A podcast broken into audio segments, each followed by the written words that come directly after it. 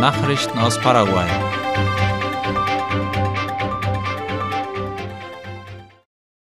Die Petropar-Kraftstoffsubvention könnte 3000 Arbeitsplätze gefährden. Das behaupten Unternehmer aus dem privaten Brennstoffsektor. Darunter versteht man die in die Kapar und Kadipak zusammengeschlossenen Kraftstoffimporteure und Händler, wie AVC Color schreibt. Diese haben in einem gemeinsamen Kommuniqué die Tatsache in Frage gestellt, dass der Stabilisierungsfonds ohne Einbeziehung des Privatsektors in den Arbeitsgruppen eingerichtet wurde. Sie wiesen darauf hin, dass die Subvention verfassungswidrig und diskriminierend sei und zu einem schmutzigen Wettbewerb führe, von dem nur Petropar profitiere. Die Unternehmer betonten, dass Petropar seine Kraftstoffe einseitig unter den internationalen Einfuhrpreisen verkauft, was zu ungleichen Wettbewerbsverhältnissen führe, was wiederum den Fortbestand der privaten Unternehmen mit mehr als 3000 Arbeitsplätzen gefährde. Die Vereinigung der Tankstellenbesitzer APESA hat heute eine Erklärung veröffentlicht, wie La Nation meldet. Darin bedauern die Unternehmer, dass sie gezwungen sein werden, ihre Mitarbeiter vorzeitig nach Hause zu schicken. Außerdem kündigen sie ab heute drastische Kürzungen in den Öffnungszeiten an. Laut Ultima Hora bleiben die privaten Tankstellen nachmittags, abends und nachts geschlossen. Tanken kann man dann dort nur zwischen 6 Uhr früh und 14 Uhr. In Asunción hat der Bauernstreik begonnen. Wie die Zeitungen ABC Color und Ultima Hora berichten, verließen Mitglieder der verschiedenen Organisationen von Bauern und Indigenen heute das Seminario Metropolitano und marschierten entlang der Kubitschek, Eusebio Ayala, General Aquino und Azara bis zur Straße Independencia Nacional, von wo aus es weiter bis zur Plaza Juan Oleari ging. Dort soll laut ABC Color der traditionelle Hauptakt stattfinden. Danach ist ein Marsch bis vor den Nationalkongress vorgesehen, weshalb auch die Straßen Mexiko, Palma, Estrella und 15 de Agosto betroffen sein werden. Die Nationalpolizei hat die Straßen Presidente Franco und Cerro Cora für den Verkehr freigegeben. Zur gleichen Zeit marschieren Bauern im Zentrum von Asunción. Diese Gruppe wird die Straßen El Paraguayo Independiente, Yegros und 15 de Agosto benutzen, wie es hieß. Begleiten sollen die Demo mehr als 2000 Polizeibeamte. Gestern hat in Philadelphia eine Fortbildung zum Thema Ausbeutung von Kindern stattgefunden.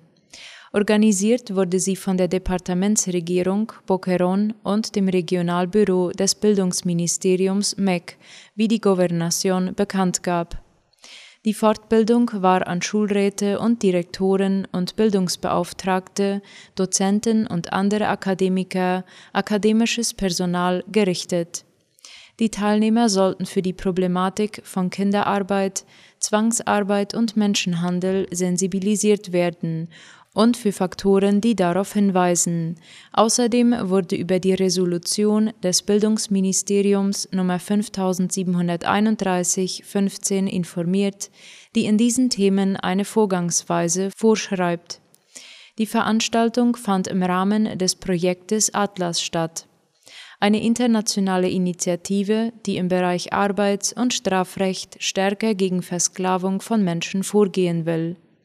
Durchgeführt wird das Projekt Atlas von der privaten Entwicklungshilfsorganisation Winrock International, in Paraguay von Partners of the Americas und finanzieller Hilfe aus dem US-Arbeitsministerium. In den Ausscheidungsspielen für die nächste Fußball-Weltmeisterschaft spielt die Alviroja heute Abend gegen Ecuador. Darüber berichtet das Nachrichtenportal D10. Es ist das zweitletzte Ausscheidungsspiel Paraguays für die WM 2022 und das letzte, das in Paraguay stattfindet. Die paraguayische Nationalelf ist mit zwei Siegen, sieben Unentschieden und sieben Niederlagen auf dem zweitletzten Platz in der Punktetabelle und kann damit nicht mehr für die WM qualifizieren. Ecuador dagegen steht auf Platz 3 der südamerikanischen Ausscheidungsspiele und braucht heute lediglich ein Unentschieden, um seine Qualifikation abzusichern. Das Spiel findet heute Abend in Ciudad del Este statt, im Stadion Antonio Aranda. Anpfiff ist um 20.30 Uhr. Zeitgleich spielt heute Abend auch Brasilien gegen Chile, Kolumbien empfängt Bolivien und Uruguay spielt gegen Peru. Morgen Abend begegnen sich außerdem Argentinien und Venezuela. Am kommenden Dienstag findet dann der letzte Spieltag der Südamerika-Qualifikation statt. Dabei trifft die Alviroja in Lima auf Peru.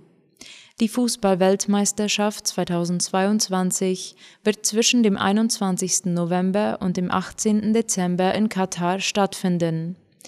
Wegen der großen Hitze in dem Golfstaat wurde die Meisterschaft erstmals auf das Jahresende verlegt. Nachrichten aus aller Welt.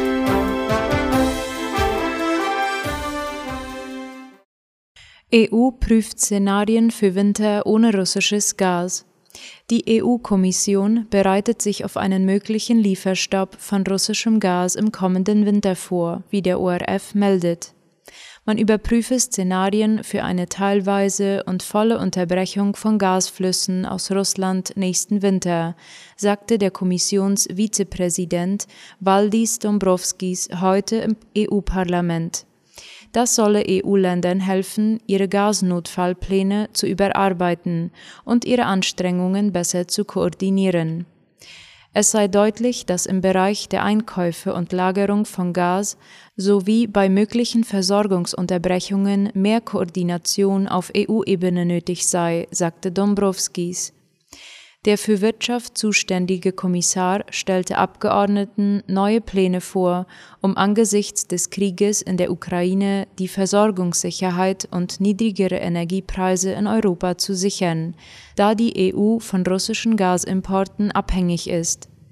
Gestern hatte die EU-Kommission unter anderem einen Gesetzesvorschlag für verpflichtende Gasreserven sowie Vorschläge für gemeinsame Gaseinkäufe vorgelegt. Diese sollen auch beim EU-Gipfel in Brüssel Thema sein. Trauer um frühere US-Außenministerin Albright. Die frühere US-Außenministerin Madeleine Albright ist im Alter von 84 Jahren gestorben, wie der ORF schreibt. Albright war die erste Frau an der Spitze des State Department. Als Kind wurde sie von den Nazis aus der Tschechoslowakei vertrieben. Zur Ehre Albrights werden die Flaggen in den USA auf Halbmast gesetzt.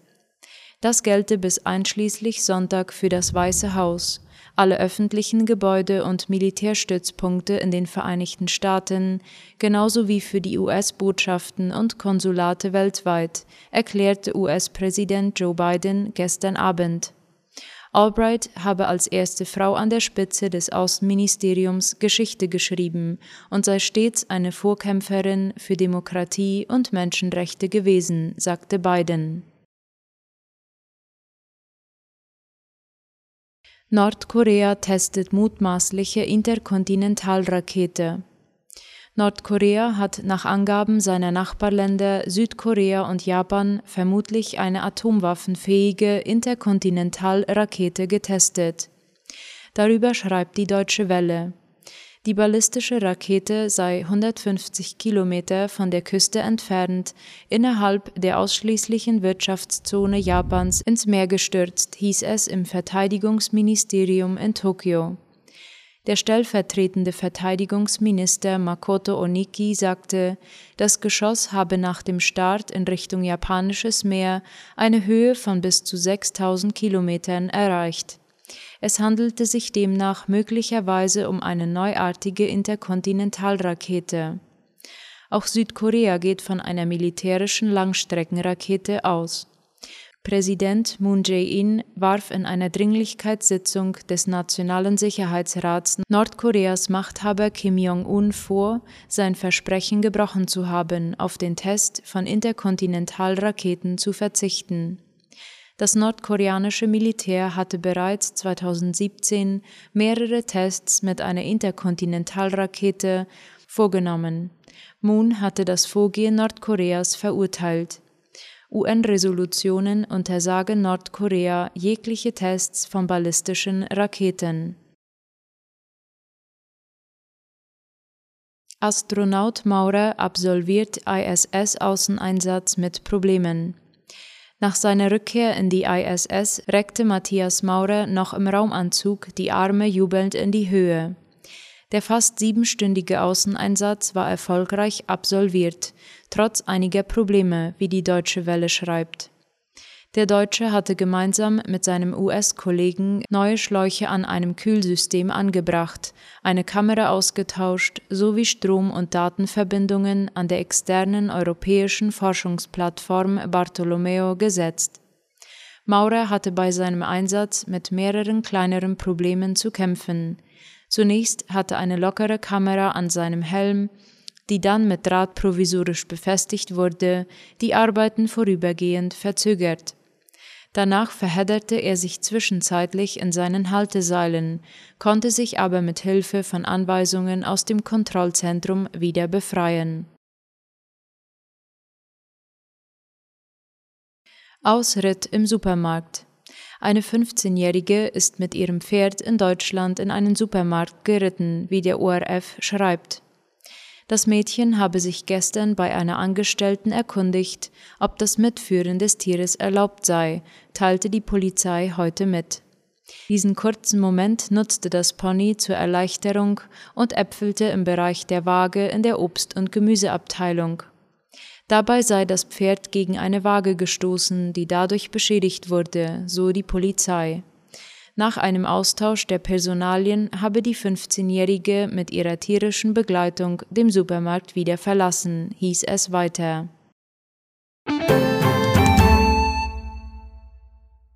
Soweit die Abendnachrichten für heute am Donnerstag. Auf Wiederhören.